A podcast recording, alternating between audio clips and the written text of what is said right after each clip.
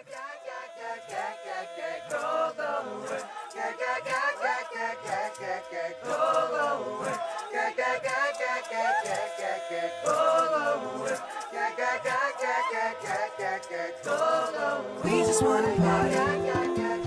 家好，这里是来日方唱唱唱唱唱唱唱唱唱唱唱唱唱 Radio，我是波哥。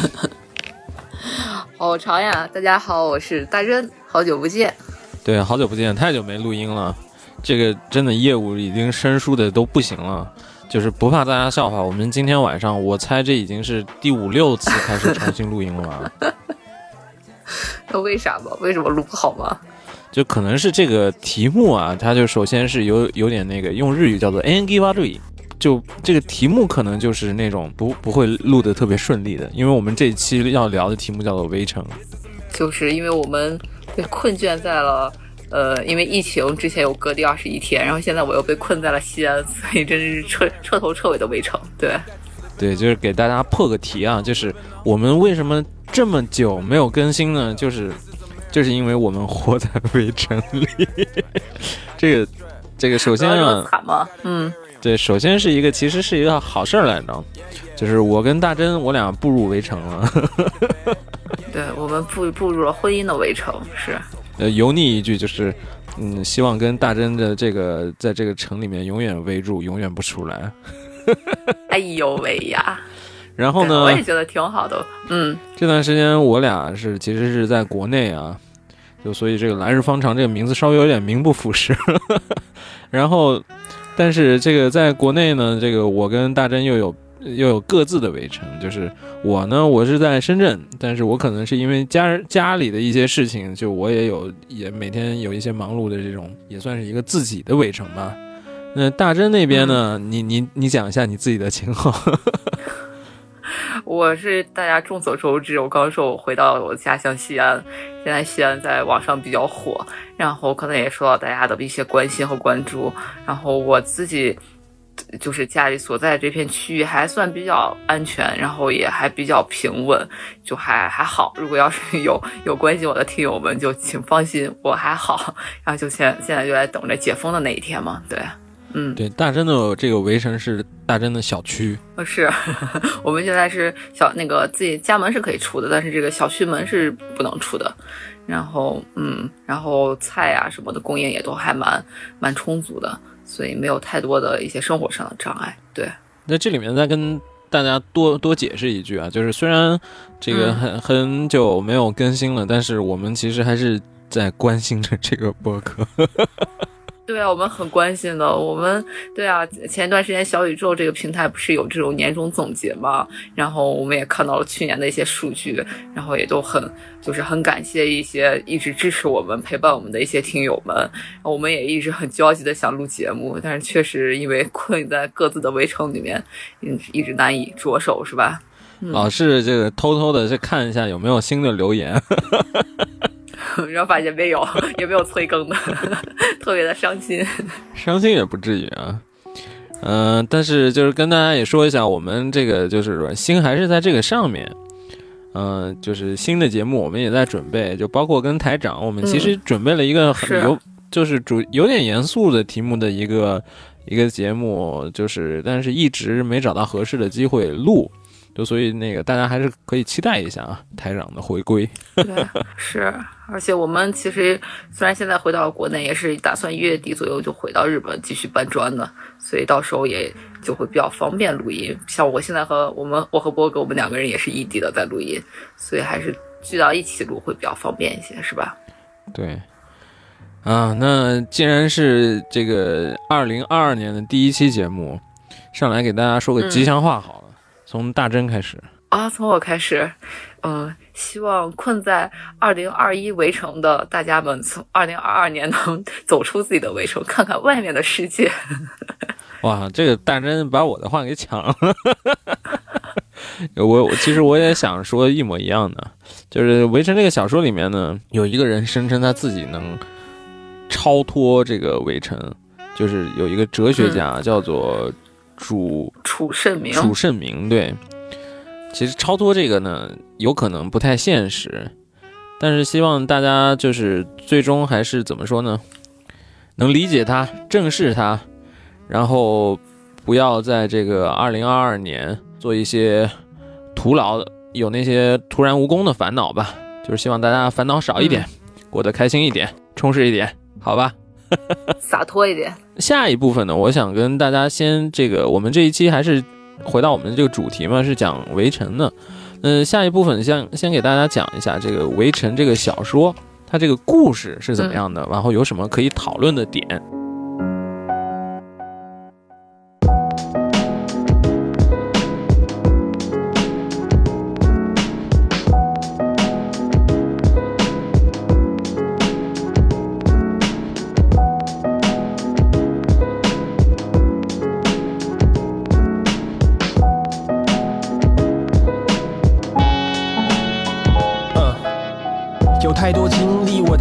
惆怅的行李塞满了手，回头看看空置的房间，淡淡的灰。是临走告别的装点，变了形的地毯都还记得，家具的摆放，几场悲欢离合，看腻了，我随手关上了灯，一丝孤寂随着脊椎攀上了身，不带你去的我们曾经都去过，凋谢的红叶哪片未曾绿过，许多斑马线有我们脚印，但哪天又遇见，只会。哎呀，这个要开始介绍这个围城的剧情了，感觉到压力山大。就是我刚开始也跟大家讲了，我们这次重录了非常多次，为什么呢？就是因为我们说不好这个故事，说不清楚，说不清楚。其实这个故事啊，说难也没多难，但是这个钱钟书先生啊，他写的这个围城，它的妙其实是妙在它很多细节很妙。就你只讲它这个梗概的话呢，你很难传达出来这些呃微妙的矛盾，它到底是怎么产生的？这些戏剧冲突来自于哪？所以对于这个就是对这个情节比较好奇的同学呢，首先建议你还是去读一下这个小说，可读性非常强，很快就能读完。嗯。然后其次的选择呢是九十年九零年代，然后这个咱们大陆啊是一个有一个围城的电视剧。然后当时是，而且是陈道明主演的这个电视剧，也是非常忠实的还原了这个书里的情节，也推荐给大家。所以想看年轻版的陈道明的，大家可以去看一下这部电视剧。就这陈道明里面有些还挺意外的，他有时候故意操着那种他以为的那种南方腔，有点南方。他以为的难道不是吗？我觉得就是还挺挺那个什么，挺栩栩如生的。是吗？就我觉得有点，嗯，有点做作，还挺顽皮的。嗯，我觉得特别可爱。是吗？然后呢，这个第三的选择啊，是我们给大家推荐一个播客节目。因为我我这两天我就在听，就是他有一个播客节目叫做《他和他的角落》，它里面呢就是把这个围城的情节，它是掰开了揉碎了，然后讲的非常细致，分成了四期来讲，就所以大家那个听那个节目的话，大概也能了解这是一个怎样的故事。那这个讲完了其他的这个呃，就是优秀的这些 例子以后呢，我们终于还是要自己来跟跟大家还是简单的说一下这个故事的梗概啊。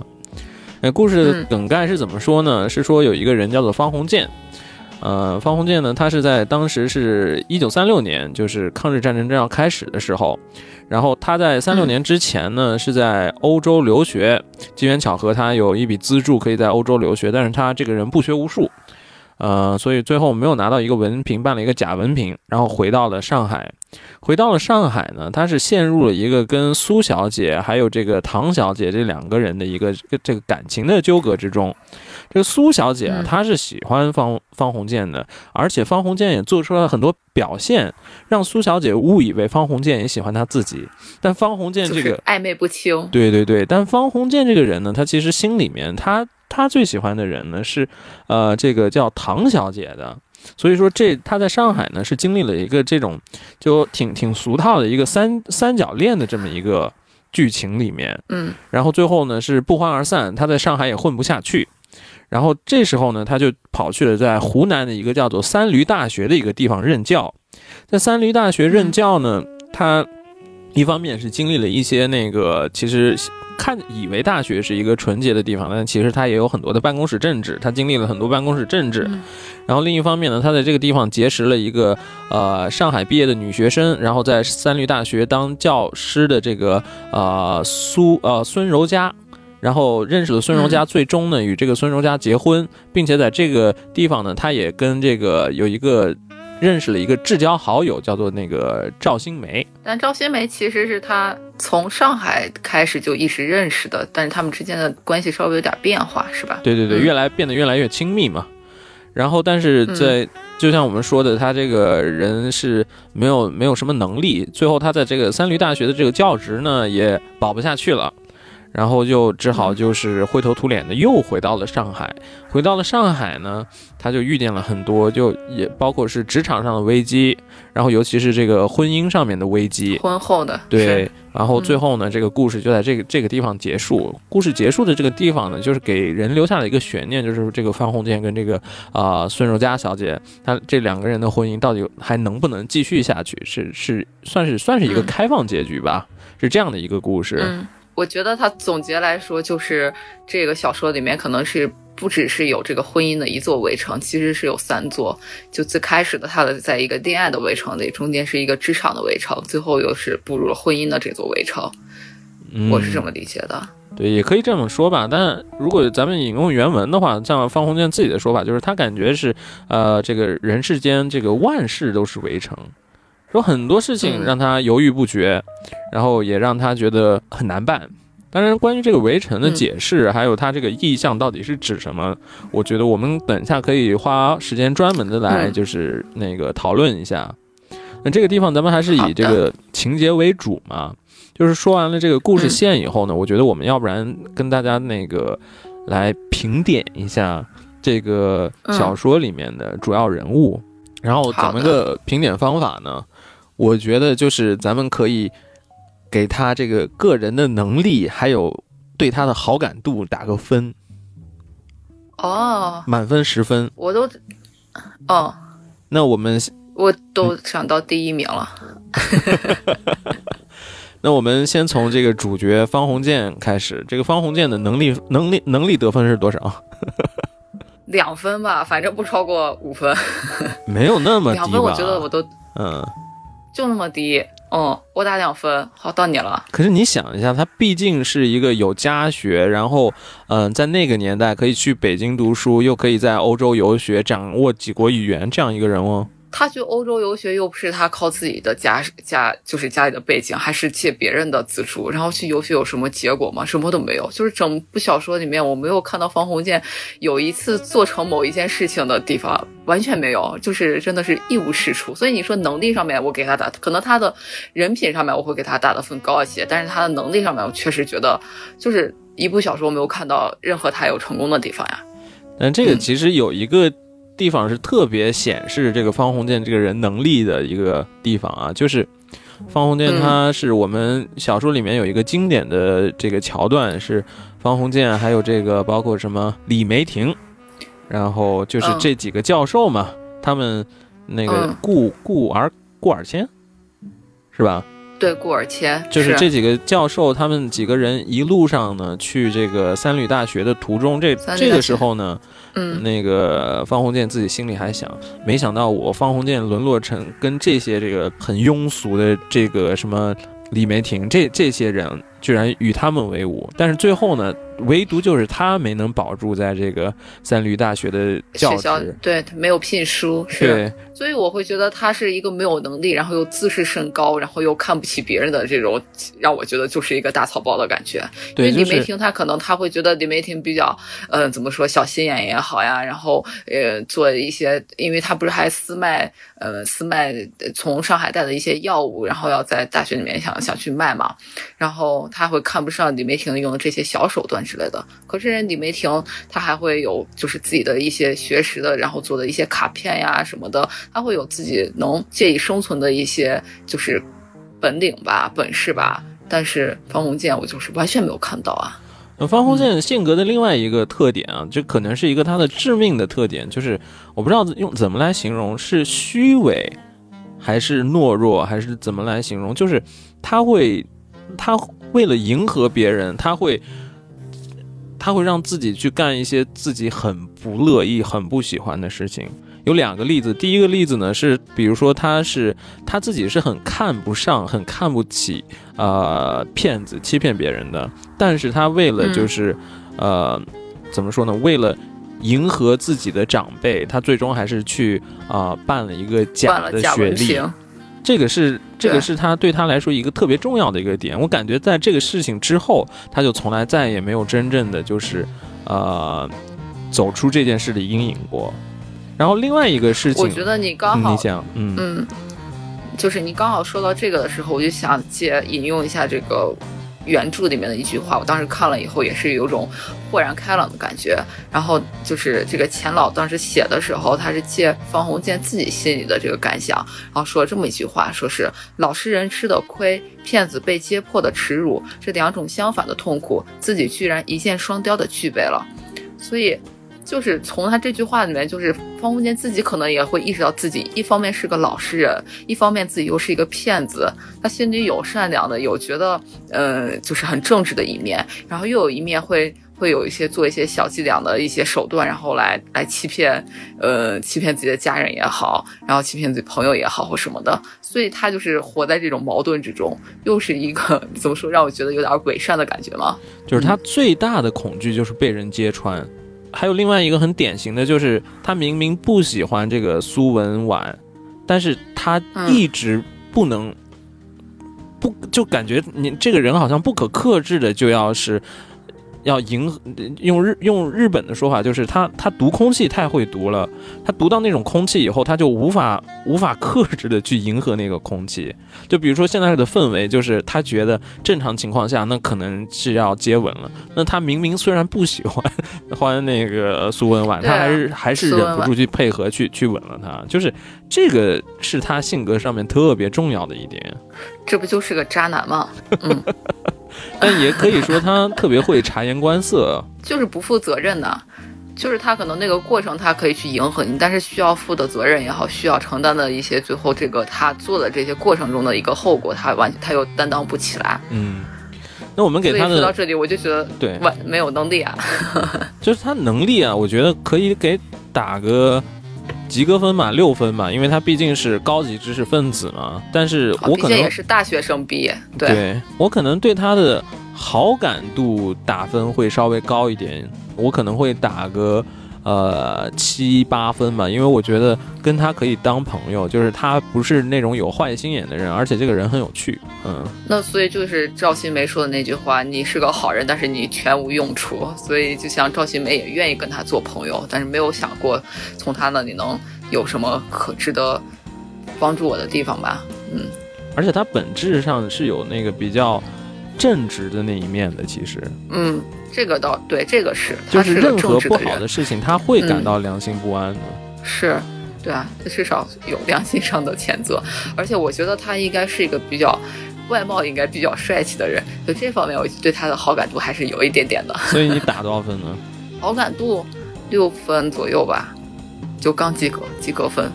啊，陈道明你也六分吗？啊，那那就七分，那就八分吧，在陈道明加两分。不停的加分。好，那个书里面第二重要的人物，那我觉得就是孙柔嘉。哦，算是吧，最后的官配嘛。对，就是最后跟这个呃方鸿渐结了婚的这个女生。那咱们也是嗯从能、能力上打分，能能力分多少分？其实我觉得她还蛮厉害的，所以能力分我会给她打到七分左右吧，七分到八分。就是一个有点像那种扮猪吃老虎一样。不啊，哦，对，扮猪吃老虎，对对对，就是 反应不过来、啊。是就是装的好，嗯对啊，对啊，就不知道到底是老虎还是猪。对他装的像是一个那个呃，就是没有什么没有什么害处的一个特别温温柔温顺的，对，很温顺的感觉。但是其实各方面的，包括他们在三女去三女大学这个路途中也很也很艰辛，他都能自己一个人扛过来，然后也没有任何的嗯，就其实那一段让人觉得其实还挺没有存在感的一种感觉。谁知道他竟然是最后是男主角的官配。嗯，而且他还对啊，我还一直期待的唐唐唐小夫的再次登场呀之类的。其实没想到，其实最后结婚的是和一个这么平平无奇、平淡可以来形容的一个女生。嗯，但他其实是很有主见的，而且也也是挺有办法的。你有时候能看见他其实是有，确实是有一些小心思，比如说他跟那个呃方鸿渐说是什么。呃，他爸来信说是有人造他跟那个方鸿渐的谣，这个应该是明显是他自己的自己编造的一个谎话，来引诱那个方鸿渐。好厉害，对，好有手段。但是你用“引诱”这个词，是不是有点？有点贬义啊！虽然我当时看的时候，包括一些大家看到大家一些评论，然后还有一些她婚后的表现，我开始其实挺有点反感这个女生。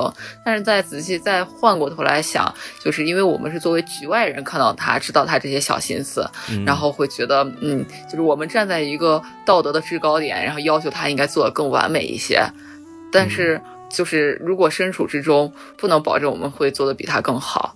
会甚至会觉得他这些可能这些小心思也好，然后一些城府也好，是出于他对方鸿渐的爱，嗯，就会觉得还又还蛮感动的。其实，嗯，就是毕竟方鸿渐一无是处。单从能力上来说的话，我觉得我可以给他打八分，因为你要想到他比方鸿渐要小那么多。他比方鸿渐要小那么多，但如果方鸿渐的能能力有六分的话，那他其实很多事情确实做的是比方鸿渐要做的好、做的优秀、更更有用的人。所以说，我觉得是 可能比方方鸿渐高两分吧。啊，好感度呢，是我顺便说一下，这个人物在那个电视剧里面呢，是那个吕丽萍老师表演的。嗯，就还其实因为小说里面形容这个人的长相是比较普通的嘛。那普通的人，你反倒很难去想象他是一个什么样子。但吕丽萍老师的表演一下子，呃，确实让让你能想象到可能会是这样一个版本的。那我其实我是挺喜欢那个，就在我心目中，我对那个孙孙柔嘉好感度还挺高的，我可以打个也是八分吧。嗯，我觉得还还挺可爱的。有很多方面吧，那那他婚后那个样子，你也会觉得很可爱吗？就是我觉得，虽然婚后你想一下，方鸿渐当时的其实是挺落魄的，但是嗯，你能感觉到他其实还是为了方鸿渐好，想帮他找工作啊，嗯，从来没有嫌弃过他这些的，所以我觉得挺好的呀，嗯。但是他们还是会，就是因为一些小事情，还有因为一些可能过去的一些他放不下的结，然后就会一直去争吵。然后那个，而且那个争吵的过程，我会觉得光就是光我看着就会觉得很疲惫。但是我觉得这个不是说是那种，就他那些争吵不是说是那种利害冲突啊，或者或者什么样的，那只是只是情绪的这种冲。冲突而已，情绪的一种一种表达而已，挺好的。不是说是说他特别自私，所以想要干嘛？不是这些。嗯，就我觉得没有一个是让让人不能理解的吧。就是这段情绪过去了，可能也就释怀了，也就过了。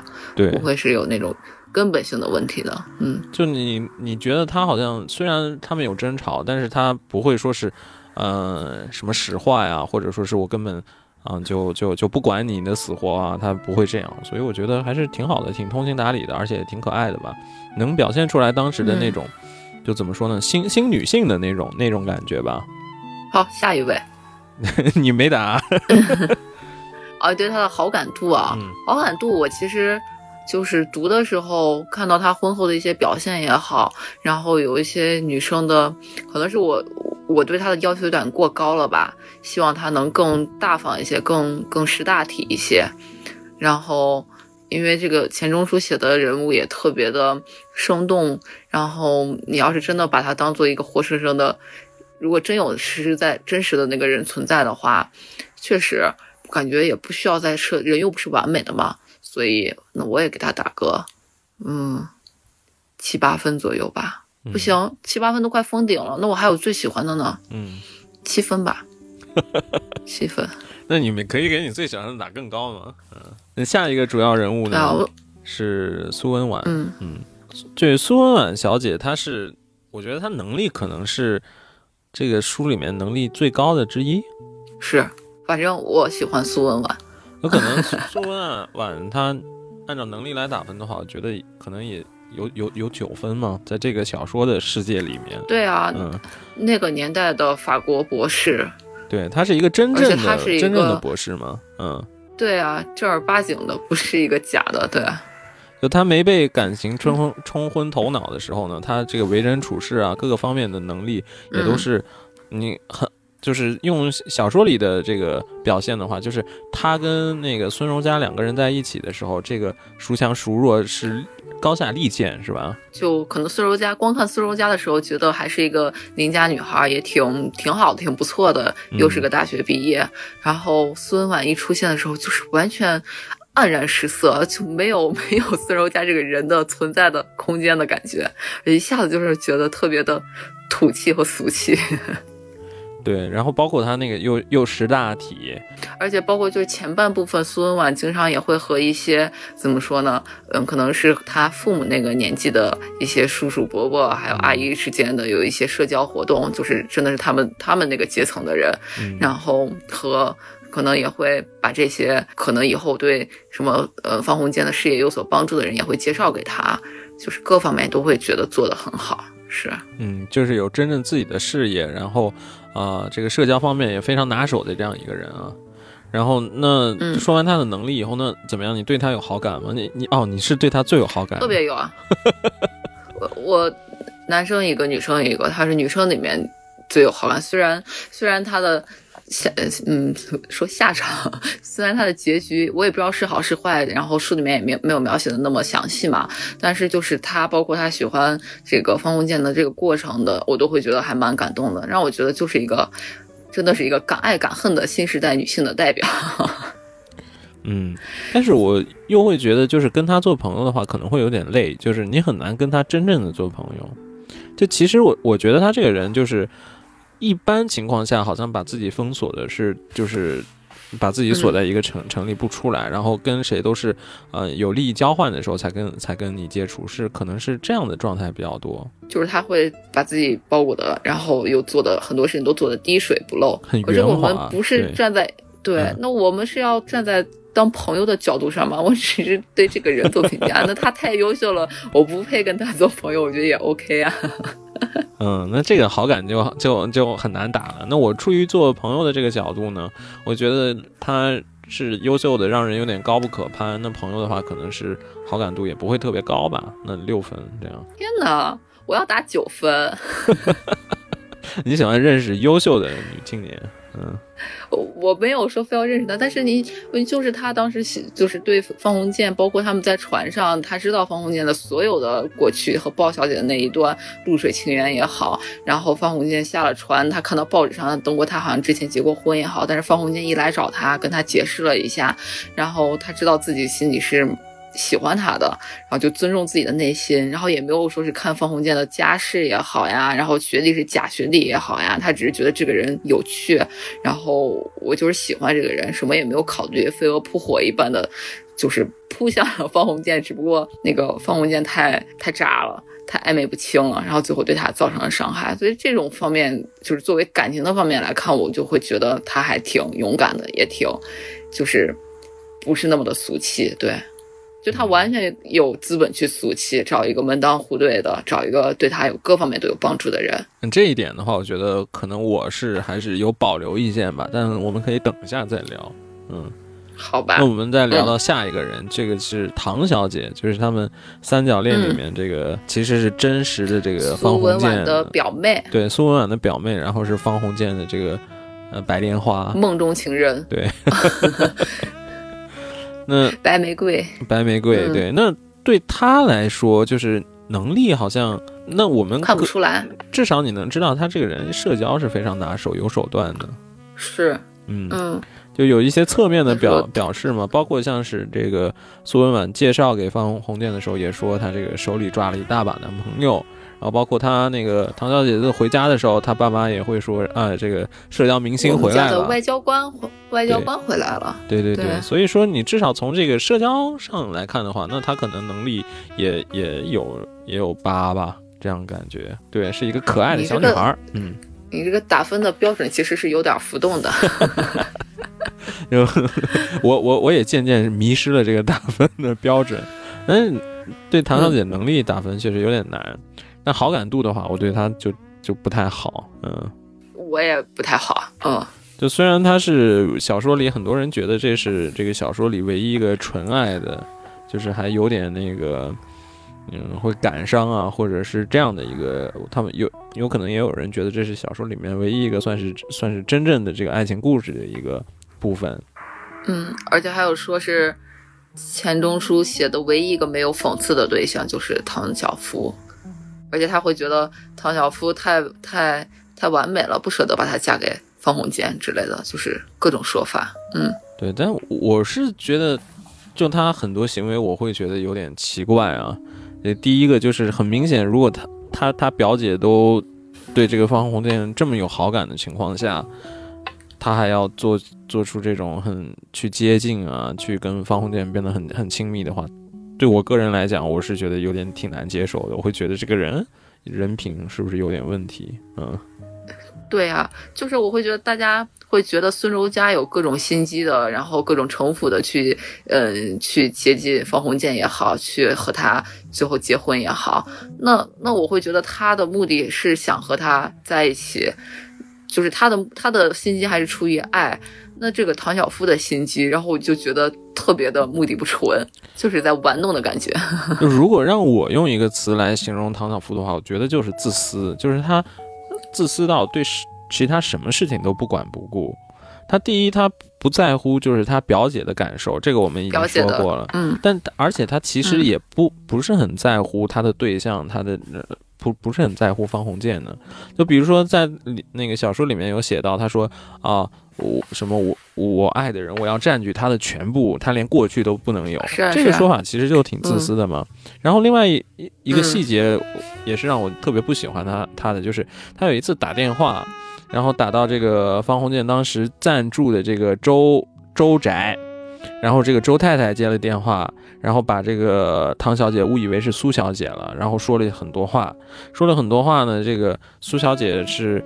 呃，二话没说就把这个电话给挂掉了，就是你说唐小姐吧？叫唐小姐，对，唐小姐二话没说就把这个电话给挂掉了。就我觉得这个事情呢，嗯，它第一会造成一个这个苏家跟这个呃方鸿渐家的这个对之间的误会，就而且他也不在乎这个这件事情对方鸿渐会有怎样的影响，就感觉这个人还是挺自私的吧，嗯。不管不顾这个样子，嗯，有道理，嗯，有道理。我还没注意到你第二个这个打电话的细节，确实他们当时那个书中也描描述过很多次他们这个因为打电话产生的误会，是吧？就是他不会特别在乎，就是啊，我不不会多想我这个行为会给你带来好还是不好的影响，只要我开心就行。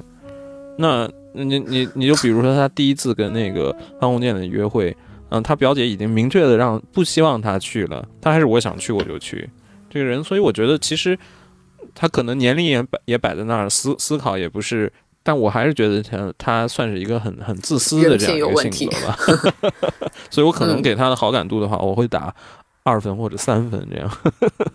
哇，这么低，有道理。那我也同样分数，但是他其实长得挺可爱的。嗯。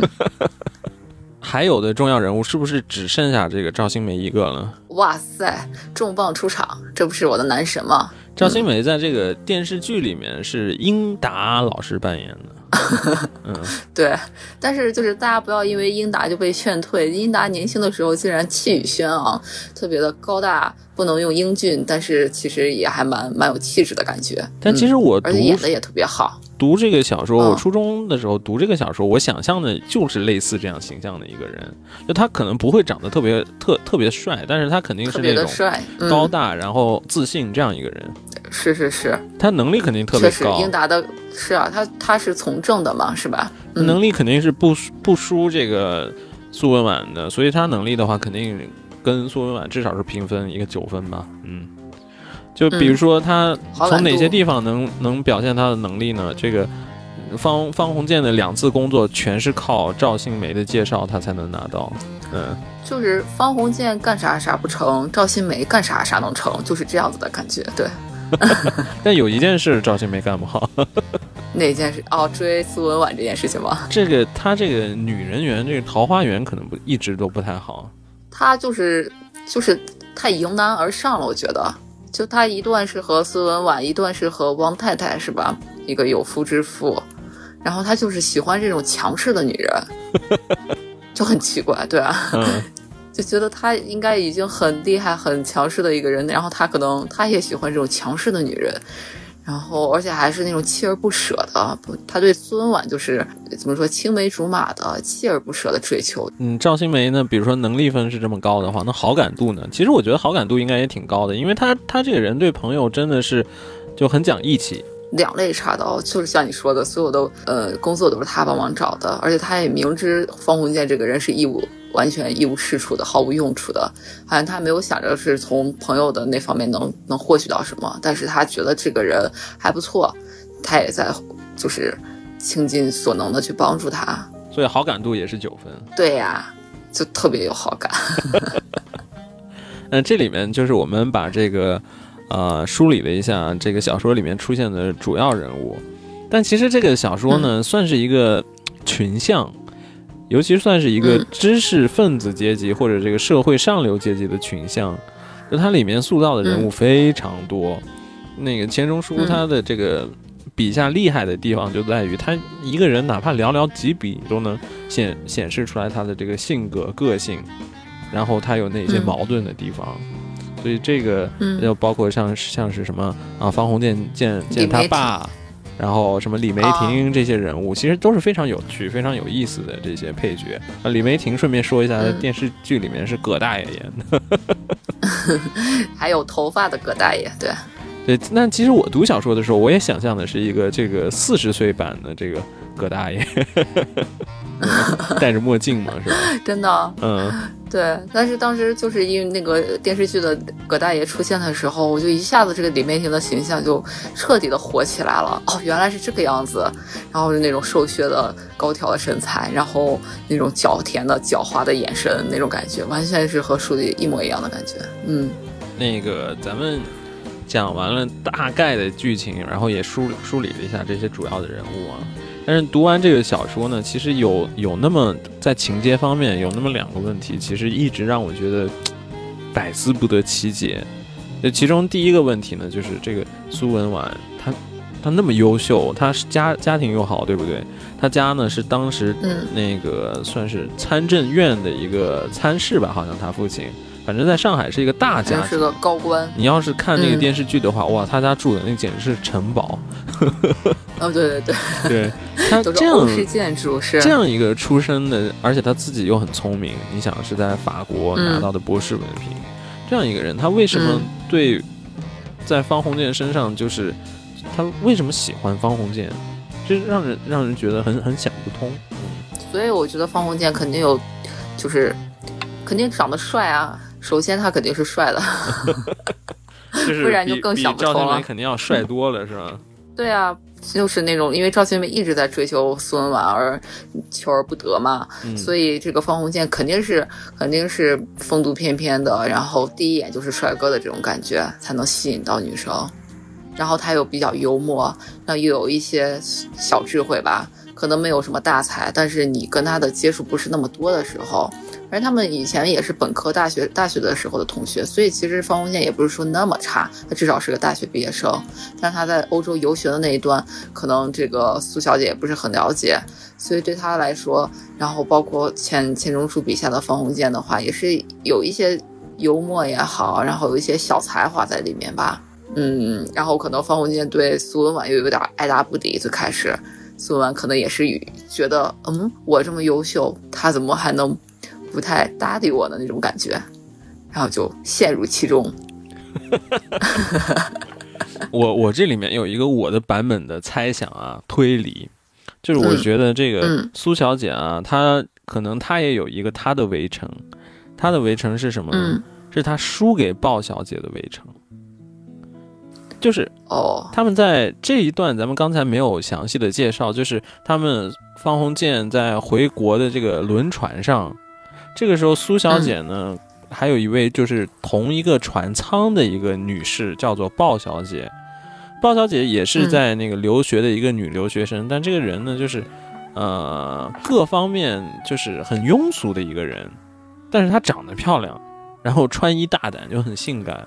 所以方鸿渐那个时候就每天啊、围绕在这个这个鲍小姐的身边。当时呢，其实苏小姐是有考虑过想要啊、想要给这个按原文的说法是想要给这个方鸿渐一个接近自己的机会，但是没想到方鸿渐嗯。根本、根本不搭这茬儿，就是全部都是围绕在这个鲍小姐身边。我觉得这个可能苏小姐在她的生她她的这个生活经历里面没有没有没有很多这种就是失败的挫折的经验，嗯。所以她这、嗯。这个就是对他来说就像一个围城一样，就我要证明我的魅力，而且我就要在这嗯个方鸿渐身上证明我的魅力。结果她这种这也算是一个执念吧。就演化成了他对这种方鸿渐的这种无条件的想要去获得方鸿渐的这样一种心理，就是我的版本的一个猜想。因为我因为我想不到其他的地方，就是除非或者他真的帅太帅了，像陈道明一样的帅。对对对。然后我觉得你的猜想还蛮有道理的。但其实那所以就是有可能，嗯有可能苏文婉和方鸿渐如果真的走在一起了以后，嗯说不定那个苏一定会达到目的以后，又会对，一定会弃他而去。对，而且这么肯定吗？为什么我嗯觉得就是苏小姐她不是看外貌的呢？就是你可以考虑她最后的结婚对象，曹元朗？就嗯曹元朗他，他们都调侃曹元朗叫做四喜丸子，就是 长相肯定是这个不敢恭维的一个啊。那我是觉得，因为他在方鸿渐那边就是没有和方鸿渐走在一起，他就整个整个爱情观就崩塌了，他就觉得 自暴外貌自弃不重要，心对心意相通才重要，就和曹诗人两个诗人四那个对啊双宿双双双双宿双栖双什么，就就两个诗人走双在了一起？嗯。对对对对，嗯另外一个不解之谜，另外一个不解之谜呢，就就是是你会发现在这个故事的后期啊，孙柔嘉。啊，孙柔嘉，孙柔嘉对这个赵新梅呢，就是时常怀有敌意，就是有一种对啊，有一种莫名其妙的敌意。就比如说是他们在香港的时候，哪怕这个嗯。赵新梅给了他那么多的，他们那么多的帮助，帮助而且体现的那么热心，但是就是他这个孙柔嘉还是不乐意方鸿渐跟方鸿渐和他接触，过多的接触，对，就是这个我也觉得是，就他们的很多的理解，对他们很多的吵架都由于方鸿渐又去找什么找赵新梅了呀，或者是，呃，就是他们，然后那个什么孙瑞家就说你你们自己出去逍遥快活，你也不管我呀之类之类的，就很多吵架的由头都是从这而起的。我也很难理解，觉得莫名其妙，所以这个时候我就觉得孙柔嘉很 很小家子气啊，不识大体很小心眼啊。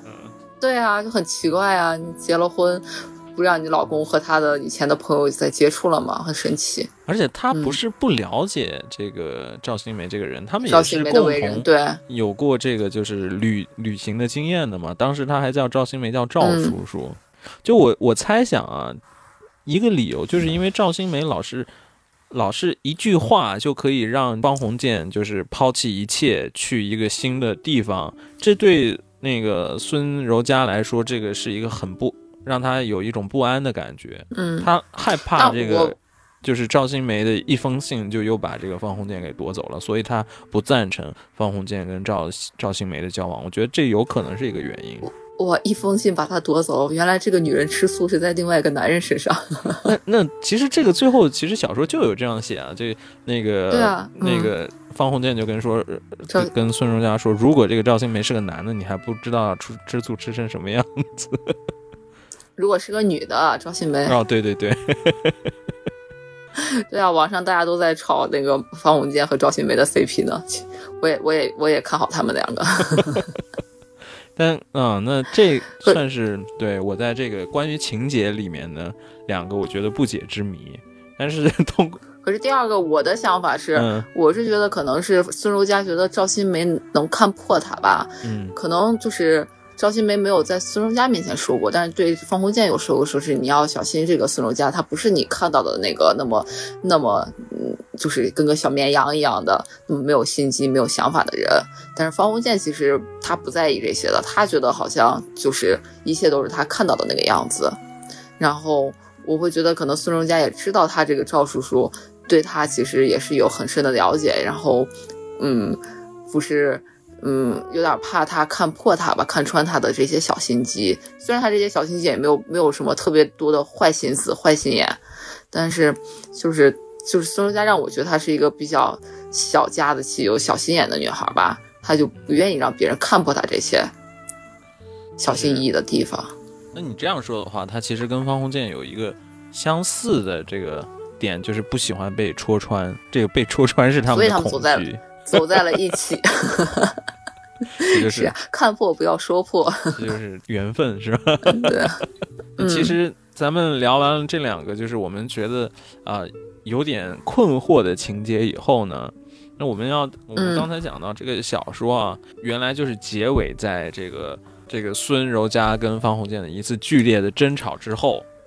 然后这个时候呢，这个方鸿渐一个人回到了家里面，然后这个孙柔嘉已经是是应该是去了他姑姑家，然后两个人呢，眼嗯看着就有可能是要离婚了，是结束在这个地方。嗯但是我们也知道，嗯就是这个随着呃《围城》它它随着这个九十年代这个电视剧的热播，它又引起了一一波国内的这个《围城》热以后啊，围城热潮，嗯，对，但是就引就有一些人就狗尾续貂的又擅自的写了这个《围城》的后续。这个关于《围城》的后续呢，其实是有两本，而且这个两本呢是有这个相关联的。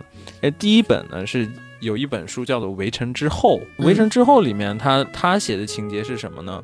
就是说方鸿渐最终还是跟这个孙孙小姐是决裂，两个人离婚了。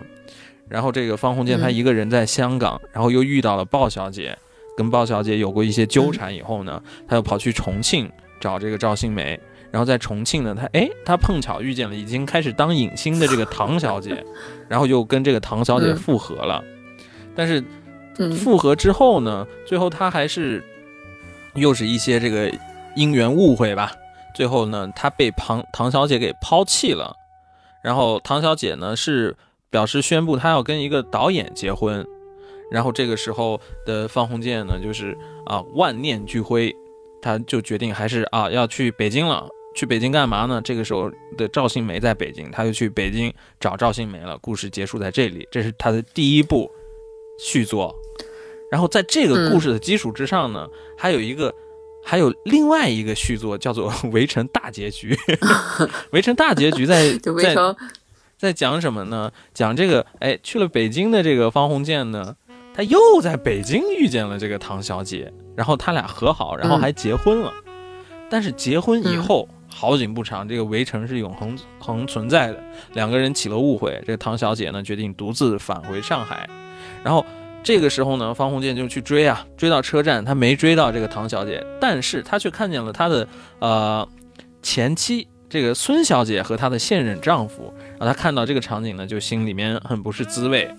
然后呃，唐小姐她一个人回到了上海嘛，她在上海生病了，然后这时候赵新梅呢，呃也在上海，然后她居中调解这个唐小姐跟这个方鸿渐的关系，但最终还是不成功。然后这个大结局的故事啊，其实就是。跟我们现在这个录音的时间很近，就是最终结束在元旦。它这个结束的画面是什么呢？是说这个最终这个孤苦伶仃的方鸿渐一个人啊，在这个北京过元旦，就故事就结束在这里面。反正是不管怎么样子，这个他最后都是要，就是靠赵新梅给他收场，跟他给他救火，我感觉这个这两个本命还是赵新梅。这两个续集嗯跟你心目中的续集，就如果有续集的话，你相符吗？完全不一样啊！我觉得续集就是，就是他和孙柔嘉这种可能有吵闹，但是只是新婚初期，还是在磨合期，是然后之后就会平平淡淡的过日子的这种感觉。我我觉得这个是比较比较，我觉得比较现实点的东西吧。哪有这么多的？一会儿又碰到了唐小姐，我觉得大家让他碰见唐小姐，就是想再见一下唐小姐，就跟我当初一样的，觉得这个女主角需要再登场一下。我也觉得他这两个续作啊都没有抓住这个小说的主题，怪不得这个钱钟书先生看到这两个续作会很生气，还要这个闹上法庭，就是因是是为什么呢？就是在小说里面已经写的明明白白了，就是有一次这个呃方鸿渐跟这个孙柔嘉吵架以后，吵完架以后，他感觉到就是。他们吵架的时候，孙荣家谈谈起了他这个初恋情人这个唐小姐嘛，他吵完架以后呢，这个方鸿渐他自己感受到，说是心里面的这个曾经爱过唐小姐的这个自己已经死掉了，已经死了，对，可能已经死了，被埋葬起来了。哪怕他偶尔会在这个墓碑前面去悼念一下，但那个人那个那个自己已经死掉了。他这个小说我要不要给你读一下这个原文呢？可以啊，对啊，刚好有这一段，嗯就是刚波哥说的这一段，就是他原文描述是这样子的：他想现在想到重逢唐小夫的可能性，木然无动于衷。真见了面，准也如此。缘故是一年前爱他的自己早死了，爱他怕苏文纨给鲍小姐诱惑这许多的自己，一个个全死了。有几个死掉的自己埋葬在记忆里，立碑志墓，偶尔凭吊，像对唐小夫的一番感情。有几个自己仿佛是陆壁的，不去收拾，让它们烂掉、化掉，给鸟兽吃掉。不过始终消灭不了的，譬如像爱尔兰人买文凭的自己。对，这是原文。这段原文呢，就两个中心思想，一个就是这个他曾经跟苏小姐的纠葛也好，跟唐小姐的纠葛也好，这个真的已经过去了，已经翻篇儿了。鲍小姐也好，还有鲍小鲍小嗯姐也好，真的已经翻篇儿了。他会觉得，他哪怕现在两个人站在对面，他觉得自己其实也没什么感觉了。这个就是，嗯其实也是这个小说的主题之一吧。就是人跟人的关系呢，你可能在很巧合的某个时间地点，你两个人之间会发生一些联系，但是最终呢，人跟人、嗯人之间的关系都像是孤岛一样，还是要彼此疏远、彼此分离的。这其实是围城，我、嗯我理解的围城的一一层含义。然后，所以说，嗯出于这个主题思想来说，他跟那个唐小姐姐的复合，我觉得也是绝无可能。然后另外一个嗯就是刚才你说的那句话，我觉得有意思的是什么？就是他说这个他买假文凭的这个自己，就是像陆壁一样的，就是给鸟兽吃掉，但还在那里。你想想那有多恐怖，简直是像是一个僵尸一样。所以你可以想到，就是买假文凭这个事儿，对他对方鸿渐来说是一个多么过不去的一个坎儿。就这个东西，这个阴影一直永远笼罩在那里面，他永远逃不掉他干的这这件事情。就所以我嗯觉得这个是啊，就是方鸿渐他的可能他最大的围城就就是这个事情。就如果他能把这个事情解决掉，解决到这个呃那个为了顺从家长买文凭这个自己懦弱的这个事情，如果他能把这个心坎儿解决掉，那我觉得他会很多他其他的问题也就游刃而解了。所以说嘛，一步错，步步错，他可怎么解决啊？他总不能再去重读一个吧？他，对啊，但是其实还是有其他的方法的，就是，嗯、你那时候懦弱，你可以不永远懦弱。你比如说什么时候承认啊，我这个是假的，我我就承认他了，我我坦白也好，或者怎样也好，但是他永远放在嗯。放在那里面，永远觉得自己还是曾经的那个懦弱的自己，所以这个事情让他对，让他永远都畏畏缩缩的啊、就是不能做回真真正的自己，表达自己真自己真实的想法。我觉得这个是他最他对他来说一个最大的最大的围城，最大的阴影吧。这样这个样子所以他就是他就是一个有良心的骗子。哦，我们刚才还没、没讲到，就是如果有续集是怎样。但我我我跟你的想法一样，我也觉得其实他跟孙小姐最后还是会复合的，两个人都是善意的。你可以看到最后那个结局也是，其实，在他们最后的争吵之前，两个人都还想着是怎样和好，那只是很多不、嗯很多无数的误会，无数的误会。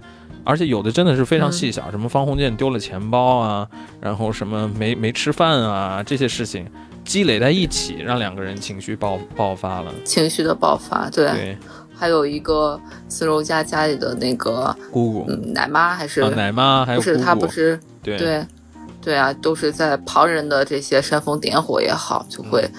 对两个人的关系没有任何好处。是，对，所以呃开放性结局嘛，可以各自大家有大家的想法，但是我唯独觉得这两个狗尾续貂的 这两个那个续集啊，应该没有抓住中心思想。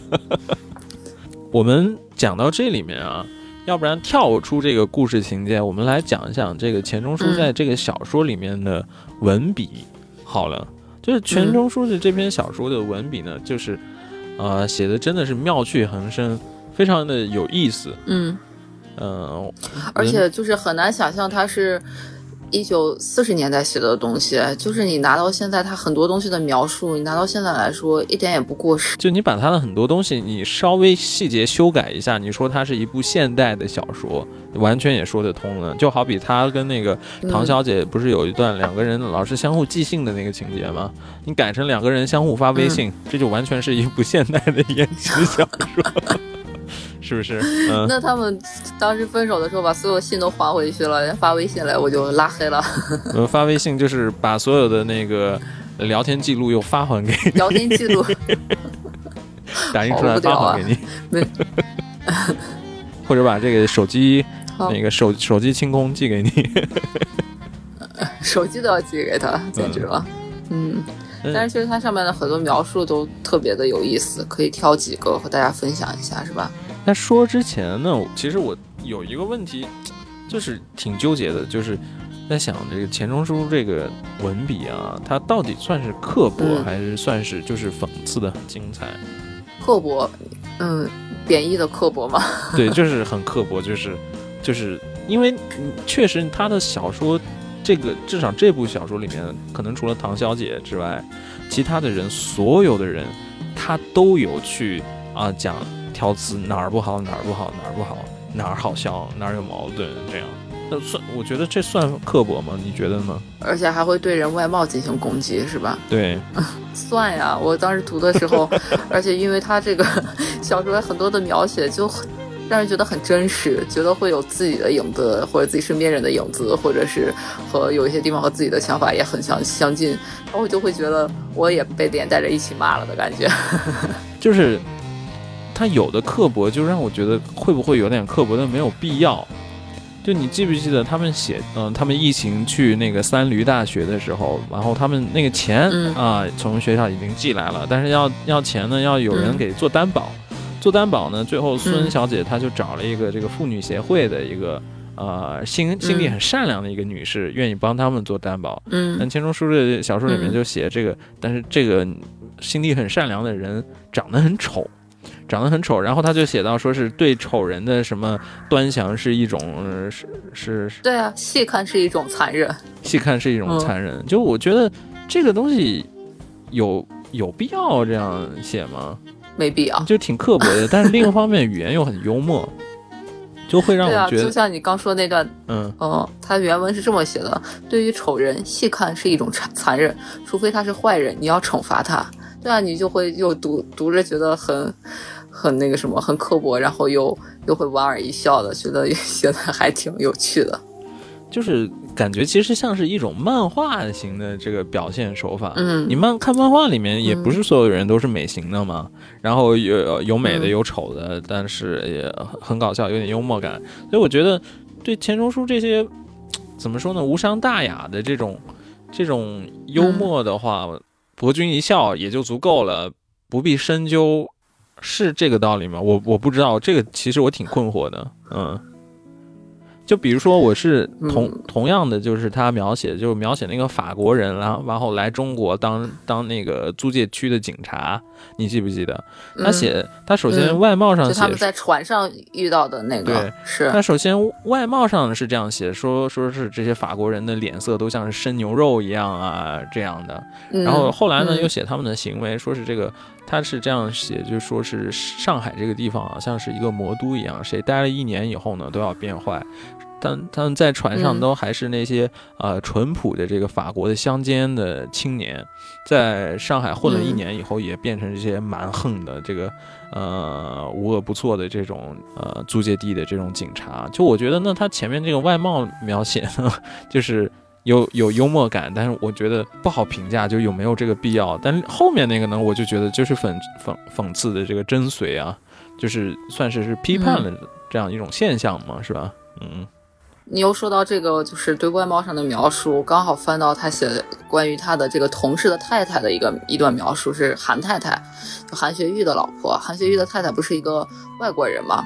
啊，他当时是这么写的：韩太太虽然相貌丑，红头发，满脸雀斑，像面饼上苍蝇下的下的粪，而举止活泼的通电了似的。洪建研究出西洋人丑的跟中国人不同，中国人丑的像造物者偷工减料的结果，潦草塞色的丑，西洋人丑像造。物者恶意的表现，存心跟五脸上的五官开玩笑，所以丑的有计划、有作用。哦天哪！这段描述真的是 太狠了。先是说人家的雀斑像苍蝇下的粪，然后再又说是这个中国人的丑呀，外国人的丑。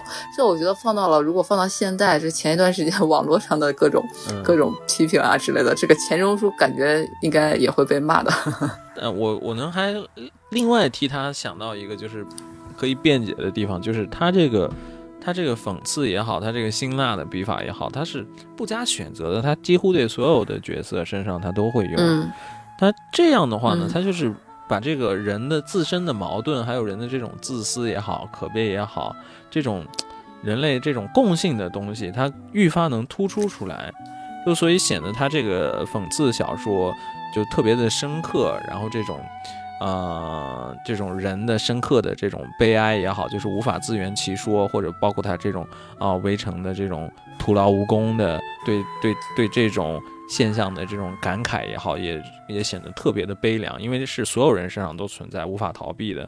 我觉得从这个角度来想的话，那那我也觉得啊，那也是可能也有必要吧。这个样子，对，但是你就会觉得跟如果跟他当朋友的话，你会觉得哇，这个人肯定是 当不了，就是非常的 就是呃，就是说敏锐也好，就是他一一眼能把你望望到底的那种，真的是太可怕了，而且还会对你吐槽，吐的不留余地的吐槽。嗯，但这也不一定啊，他能看出来，他不一不一定会跟你说。然后还有一个点，其实就是我们也讲到，就是。读这个小说，好像不知道是不是它的时代的局限性，就有时候觉得好像对女性不是特别的友好，就有厌女情节吗？你觉得有吗？嗯，其实我觉得还好吧。我觉得如果厌的话，他不止厌女，他男的也厌，是吧？对啊，他厌他厌人类呢，他除了不厌唐小夫。嗯，就觉得它里面尤其对女性的这个。外貌特别挑剔，是不是？可是唐晓芙和苏文婉，她还有鲍小姐，这些外貌她没有做任何的一些负面的评价吧？就包括孙柔嘉也只是一个普通女生，但是嗯，他们同事的其他的范小姐也好，还有其他的一些配角的话，她可能就会比较刻薄一些。你比如说，她对这个苏小姐啊，她其实有外貌评价的，还有说是她的线条特别的硬。刚开始说是他的那个线条像是那个那个很粗的那种钢笔画出来的，他还说这个苏小姐的这个爱情就像是那个过了季的这个衣服一样，就是啊，对衣服一样，对这段简直如果放在现在肯定是会被被骂的。那个那段对衣服的描写，我觉得也很精彩。哦，对，这样他是这样写的。那时候苏小姐把自己的爱情看得太名贵了，不可随便施予。现在呢，宛如做了好衣服，舍不得穿，锁在箱里。过一两年，忽然发现这衣服的样子和花色都不时髦了，有些自唱自毁。哦，简直了！这个就是这个就是时代的局限。这可能是对，有点时代的局限吧。啊，对，嗯，对，尤其是对女性的这种不友善的发言 屡见不鲜，然后老是说是最后像是那个感觉，这里面的女生好多都是狡猾多端，男的都是懵懵懂懂的就上了钩，无论是谁。也是哈，你这么一说，那至少女生还是比较聪明的嘛。你说你们男的，你说方鸿渐做事都做成那样了，但是在呃还还是显得像是有点无辜，是吧？是哦，嗯，那这方面呢就不不多做评价了。那那是吧？那我们关于情节还有那个小说的这个文笔本身啊的讨论就到这儿。然后进一段音乐呢，我们想再详细的聊一下，就是这个中心的这个意象围城，围城它到底指的是什么？什么到底什么是围城？我们想在下一部分聊一聊这个问题。嗯。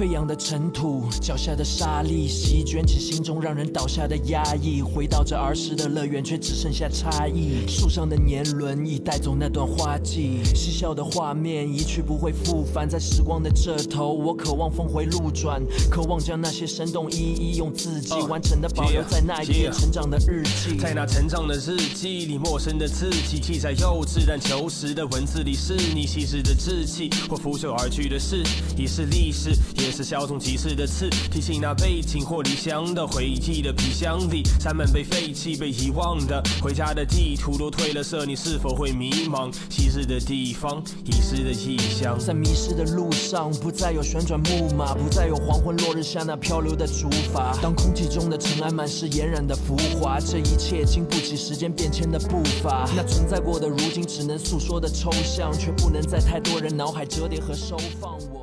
嗯，那这一部分呢，就是我们还是跟大家讲一讲，聊一聊这个《围城》它这个这个小说里面最中心的意象，也就所谓的围城，它到底是指什么？嗯，然后到底什么是围城？这其实有点难，我们这个层层次、聊得了吗？嗯，我们还对不足以聊人生，不足以聊围城，对，感觉是。但是因为。对啊，他这个钱钱钟书钱先生，他写这个那个小说的时候也是三十多岁嘛，那我们 也是三十岁，那真可以可以哇塞谈一谈谈一谈我们这个肤浅的这个见解，嗯嗯，那首先这个就是我觉得必须要说明的就是他这个围城，他是他的对象是什么？就是我觉得也是这个小说的伟大之处，就是。它是超脱了这个人群，然后超超脱了时代的，它可能是讲的一些人类共性的东西。我觉得这个从两个细节你能看出来，它这个主题其实是这样一个就很超脱、很超越，甚至有点人类永恒的这个呃矛盾的一个问意义的小说。是从哪儿看出来的？第一个是它前言里面，前言里面钱钟书其实有写到说，他这个小说里面写的是一群人，但是他写的不忘记这些是。啊，具有人的特点的一群人，所以就是讲这个是啊人性、人类的这个特点，然后包括这个小说最后结尾的一个一句，他也写了是对于这个人生人生的这个讽刺和感伤，所以说他这个是可能是对一些人类的人类宿命或者说人性的一种啊感伤和这个讽刺，所以其实是有点有点绝望的这样的这样的一个主题。对啊，看完了以后就越看越悲伤，越看越绝望，没有一点希望的感觉。尤其对于这个男主角方鸿渐来说，就可能他这个小说里面更多是提出问题，没有没有说是啊这个没有解决问题，没有解 决问题，所以可能其实这个小说内内核就是还是有点绝望啊，可能还真的印证了那句话，就是所有的喜剧其实其实都是悲剧吧，这样一种感觉。对啊。那我们现在来具体的来解一解题，就是围题围城到底是什么？就围城到底是什么？这个这个东西，它在小说里面第一次出现呢，就是我们刚才说的那个哲学家楚楚圣明。楚圣明他当时说说起他们其实是聊起婚姻的时候，在聊到了这个围城。嗯，然后说是有这么一种说法，在这个鸟啊。然后它在鸟笼里的鸟呢想出去，然后在鸟笼外的鸟呢想进来，这个是一个围城的意象。然后这个时候苏小姐补充了一个，说是法语有一个谚语，就是说是啊，在城堡里面的被围围困的城堡，城堡里面的人想出去，那城堡外面的人呢又也又想进来，这是法国的一个谚语。嗯，所以说这两个意象啊，单纯从这个意象表面上来看的话，就是一种徒劳无功，然后又是。永远的在，呃，在懊恼，然后在犹豫，是这样的一个意象，对不对？就是人类整体的一个烦恼，城外的人也在烦恼，城内的人也在烦恼那种感觉，是吧？就是你到了城里面了，你现在就要想出去了；你在城外面的时候，你现在就要想进来了。你没有一刻让你感能得到这种满足或者平和，是这样的一个状态。嗯。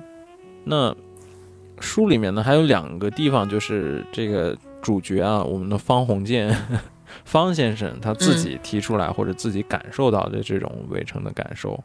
那第一次呢，是在他去这个三驴大学的路上的时候，然后这个时候他在跟赵新梅聊天嘛，他就说他突然觉得这个人生啊，万事都是围城。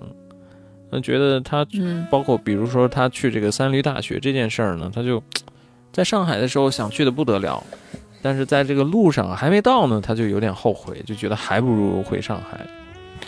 然后他又讲起来说是，呃，你这个赵新梅，你不是喜欢苏小姐喜欢了十多年吗？但没准你真的跟她结婚了以后，你觉得这个也不过是滋味尔尔。就是有点像是你这个狗叼着这个肉啊，在河边，啊，哪怕你把这个肉给吃进嘴里了，那你还是好奇这个这个河里面倒影里看见的那个肉的倒影的味道。这个时候是他第一次自己有了这个关于围城的感悟。他不是看得挺开的吗？他不是挺明白的吗？大明白。然后第二次呢，就是。他在这个三驴大学混不下去了，然后又回到上海的时候，这个时候呢，哎，他又开始纠结了，又觉得说是，哎呀，在上海在那个三驴大学的时候感觉很懊恼，但是回到了上海呢，他还是很懊恼。然后在大城市呢，他就觉得人人都不理他，根本没人关心他，他就觉得自己很渺小。但是在小城市呢。他又觉得这个勾心斗角太太难对付，那他有又有这种那个围城的这种困扰。那当然还不用说，就是从一开始那个围城这个说法就是根据婚姻而来的嘛。包括最后他跟这个方这个孙小姐、孙柔嘉、孙柔嘉、孙小姐他们这个婚姻最后闹得一地鸡毛，这也是一个虽然没直接写，但肯定是一个围城的一个一个象征。一个表表现吧，所以这三个事里面呢，就是你能看出来这个围城它到底指的是什么呢？就是我觉得第一个第一点呢，就是你这个目标永远实现不了，或或者说目标永远没有真正意义上的实现，因为这种事儿呢，会给你带来一种很空虚、很荒诞的感觉，这个是。围城的第一个意义，而且这个围城这个意义是很有普遍性的，就是你一直在追寻你的目标的过程中，你被困在这个追寻目标的过程的这个围城里面的感觉是吗？就是你可能你老是你你在追寻这个目标的时候呢，你会把这个东西想的特别好，想的一个特别理想的东西，但是你达到了以后呢，它总有没那么理想的是。地方总有，就是它总是跟你想象的不一样，所以你总是要去改善它，或者它总有很多很很琐碎、很细节的东西。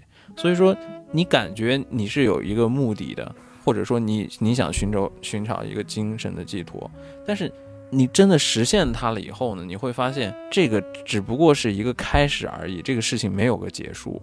它是你你在寻找一个精神的寄托，但是它最后还是变成了一个束缚。你根根本解脱从这件事情里面，你解脱不了，是这样的一个困境。结婚之前，你可能想象你有一个完美的婚姻，但是你，你把这个当成一个目标，但是结了婚婚以后，你总是会发现这个事情里面不像你想象的那么理想，总有一些问题，总有一些问题，总有一些问题。你把这个问题解决了，没准还有一些让你让你让你不满足的，你永远在这个追寻它，然后。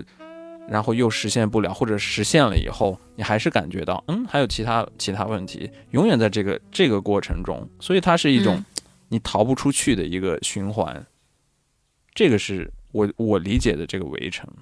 天哪，那我觉得那不是生活不就是这个样子的吗？是啊，那我觉得这个有什么可被围困的？我觉得，嗯，这不是很正常的一件事情吗？对啊。哇，那你就很通达，哇！但是你看方鸿渐他就不是这样，他就是他会想象达到一个目标以后，我就一劳永逸的能解决一件事情，但是不行的，他全部都是泥潭，嗯嗯，所以说他无能吗？对啊，哪有可以一劳永逸的？这个这个想法就是很可笑的嘛。嗯，所以其实这个就是我觉得它是这个围城的第一层的含义，就是你感觉你想要找一个什么东西依托，但是它最后都会化作空虚，因为它没有那么理想的东西，这是它的第一层含义。然后嗯第二层含义呢，那我就觉得它是形容这种城外跟城内无法交流、无法真正的理解彼此，人跟人之间永远无法真正的、真正的相互理解，可能会有这样一层意象在，就是人跟人，也就是说人人最终还是孤独的嘛，是是是这样的一个意思。这个就好难过呀。这个其实，但是在文中其实有很多，就是明明暗暗的描写，就是他人跟人的关系，你发现从来没有特别理想的，哪怕是他跟他最好的朋友，谁也没有走走进过谁，对吧？最最好的朋友赵新梅，方他到最后嗯啊，我是想到方鸿方鸿渐和他的父亲，方鸿渐跟他的父亲，最后他结婚了以后，他还是觉得，因为这个跟他那个孙柔嘉的一些关系，他也觉得对他的父亲有一些不满也好，就就他有一些开始疏远嗯他的父亲了嘛。也、包括他跟所有人的关系都是这样，他也想，他也有有讲过，说是，嗯、他之前跟这个汤小姐也好，苏小姐也好，有过那么多的瓜葛。但是他后来也想到那些、到那些有瓜葛的自己已经去已经死掉了，已经嗯，他已经不是当时的自己了。哪怕你看他后来跟苏小姐的重逢，也跟陌生人没有太大的嗯区别。就觉得，所以到最后的结尾，觉得和他关系最亲密、最近的只剩下孙小姐的时候，然后两个人又吵得不可开交，互相不理解的时候，就就就更绝望了，是吧？而且最后那个就是特别的讽刺是什么地方呢？就是他最后那个那个那个钟是走慢了的嘛，都会提醒人们说是在几个小时之前，他们两个人其实都还是打定心思啊，要对彼此好啊，要谅解彼此，嗯要把这个关系给给经营下去。但是呢，就很多有一些是他们两个人自己能左右的因素，有一些是他们两个人左右不了的因素，最终还是导致他们的这个嗯矛盾激化，最后啊就是撕破脸了，就变成这个样子。这个就让人觉得非常的悲哀。但是可能人跟人本质上就是这样，就是就是很难，就是孤岛，就是围城，就是就是没办法真正的真正意义上的就是啊、彼此理解。可能这个我觉得可能是围城的第二层的含义。就是每个人都是一座城，谁也走不进去谁，是吗？也可以这样说，或者也可以说是就是啊，城内的人跟城外的人就完全其实是在两个世界。你可你你想让他们两个人的人之间有沟通有交流，其实是不现实的。就其实就好比那个你刚才讲讲的嘛，就是哦，在抗战的时期，他们啊什么苏小姐还在那儿谈情说爱，那可能在外面其实还在发生着战争。那你说普通市民跟这些。呃，这些他们这些上流人，他完全像是生活在两个世界一样，就像是这这种完全没办法互相理理解的，这像像像是这种关系一样。那我觉得就是这两个，第一个呢，就是有一种，哎呀，人注定是你要是想，你要是有想想想有一个特理想的什么，那样特理想的东西不会发生的，这个就是第一层。第二层呢，就可能是，嗯，人最终还是可能还是孤独的吧，这是第二层，就是这两个东西它都是人性共通的嘛，所以你能感觉到它嗯这个小说是啊、超越时代，或者甚至是超越阶阶层，然后超越这个呃地理的限制，是这我是这种感受吧，嗯，反正就是一个绝望的小说。大大真的围城是什么？我的围城，对，我的围城，我现在就在西安这个围城里面。我现在想回日本，我回不去啊。我现在这两天我特别的感慨，我就觉得我在日本的时候特别想回家，特别想回国。然后我现在在国内也待了几个月了，因为也没有没有工作嘛，嗯，就是也该回到日本了。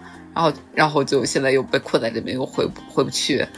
然后再说大一点的，包括我们整个留学生活也好，整个在在日本也好，在国内也好的这种就是选择上的困境吧，总是在觉得该回国还是该继续自己在在国外的一段时间的事业也好，就是总是在这两个之间的选择上是一个属于一个困境的阶段吧，觉得。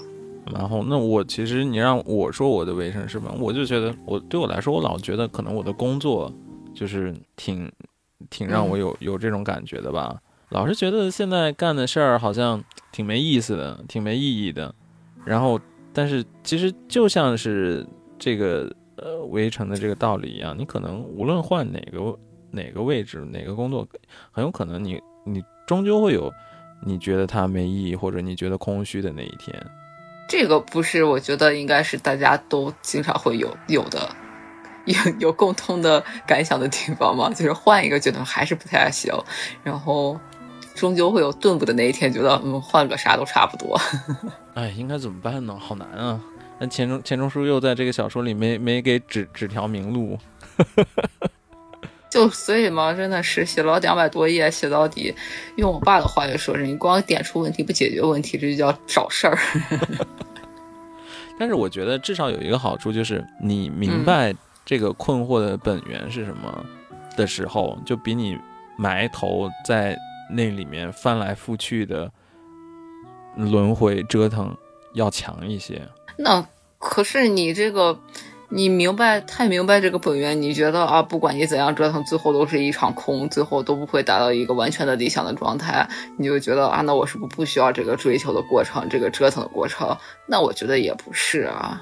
其实这个特别像是那个最近刚好读的那个加缪，然后他写的那个关于关于啊那个荒谬荒诞，然后荒谬荒诞的人生应该怎么度过的这样的一个。就我觉得没准这个是一个答案。他他也说，这个人都是想要有目的，但这个世界是没有目的的，所以你会觉得经常会觉得很很荒谬、很荒诞。他他给出的答案是什么？就是第一，你是要藐视他，就是你虽然知道你现在做的这些是徒劳，但是如果你用一个藐视的姿态来在的来参与其中的话，你就能享受这个过程，然后。你就可以作为你命运的主宰，这跟你只是埋头在在做这个围城的奴隶是完全不一样的感受。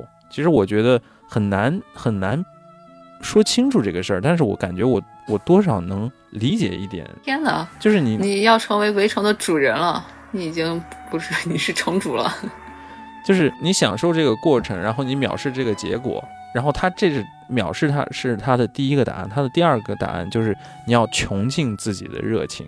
哇，所以说他其实是他看透了这个世界围城的这种悲剧的本质，但是他是告诉你你要用你自己最大的能量、最大的热情去参与其中。我觉得这个其实是是不一样的，这个没准就是围城的答案。这不就是我们做播客的答案吗？我们穷尽热情做播客这个过程，但是我们藐视他那个订阅数。那咱们订阅数挺好的。对啊，就是就好也可以，不好也可以，我们都接受嘛，都 OK 的呀。其实我刚才聊完这些啊，我觉得咱俩的道行啊还不够聊这个。咱俩的道行虽然还不够聊这个，但是咱们就是至少我们现在这个阶段可以说一些，就是我们遇到的，还有我们一些想法。就是我觉得，至少那个加缪给我的这个答案，我会觉得那可以让我有一个有一个超脱超脱围城的，至少是我感觉像是有一种方法。你有一个可以继续好好工作的理由了，是吧？对。嗯，但我觉得确实，我觉得说的很对啊，他说的很对啊，确实是解决的办法呀，就是你要积极的对待啊，你不能觉得好像自己看透了一切，参透了一切，看到了结果，然后你就去去浑浑噩噩的度过一生，那肯定是不对的嘛，像方鸿渐一样。那我们最后要不然各自这个分享一下我们在这个小说里面最喜欢的一个段落，然后作为咱们这一期的结束。那我先读一个，就是。我在这这个小说里面，我特别喜欢的一个片段。这个片段它是有一个背景的，就是这个方鸿渐他刚回到中国，回国了以后呢，又发生了很多事情。就比如说，他看见一个呃报纸上《沪报》上报道的一个关于自己自己的报道，他觉得特别羞愧。然后嗯嗯、呃是这样的一个背景。然后在这个时候呢，嗯、接下来来我朗读一下这个原文的这个片段。下船不过六七个钟点，可是船上的一切已如隔世。上岸时的兴兴奋都蒸发了，觉得懦弱渺小，职业不容易找，恋爱不容易成就。理想中的留学回国，好像地面的水，化气升上天空，又变成雨回到地面。一世的人都望着，说着：现在万里回乡，祖国的人海里，泡沫也没起一个。不，陈那王主任笔下吹嘘，自己也被吹成一个大肥皂泡，未破十五光十色，经不起人一戳就不知去向。他靠纱窗望出去，满天的星又密又茫，它们声息全无，而看起来只觉得天上热闹。一书月两相，形容未长成的女孩子，但见人已不羞缩，光明和轮廓都清新刻录，渐渐可衬托夜景。小园草地里的小虫，琐琐屑屑的在夜谈，不知哪儿的蛙群齐心协力的干嚎，像声浪给火煮的发沸。几星萤火悠游来去，不像飞行，像在厚密的空气中漂浮着。月光不到的阴暗黑处，一只萤火忽明，像夏夜里的一只微绿的小眼睛。这景色是鸿渐出国前看惯的，可是这时候见了，忽然心急紧作痛，眼酸的要流泪。他才领悟、领会到生命的美善，回国的快乐。护报上的新闻和纱窗外的文文呃温温纹身一样不足介怀。鸿渐舒服的叹口气，又打个大哈欠。就是为什么我特别喜欢这一段，就是第一来呢，它其实形容一种这个回国的心境。我觉得就是我们可能留学生回国，或者说是在外地工作回到家乡的人，多多少少可能都会有过相似的感受。然后另外一个呢，我觉得它是一个就是。哪怕你这个核心是这么悲观的一个小说，然后说是人生啊，不过都是万事都是围城，然后他也想什么恋爱不容易成就，工作不容易找，哪怕是在这个环境下，你永远都有一个这种啊安慰你，让你得以喘息、得以放松的这种美好的时刻、美好的景象。所以我觉得这个是我在这个书里面找到最让人安宁的一个一段话吧。所以我特别喜欢。那前半段的那个关于留学生的那个描写那一段，我也特别印象深刻，真的那个嗯感、感触就和我们，反正至少我和他的就是特别能体会到他的那个描述吧。嗯，五光十色的泡泡破灭，被戳破，一戳即破的感觉。嗯，那大真特别喜欢的呢。其实就是钱钟书的描述，就很多我都还蛮喜欢的，但可能不会像你那么一大段一大段，就他经常就是只是一句话或者是一小段，就会让我会觉得很点点中，就是击中要害的那种感觉。那我也跟大家分享一段，就是刚波哥也说到了，他就是最后一段，最后结尾的这一段，其实钱钟书描写的也特别的形象。他说。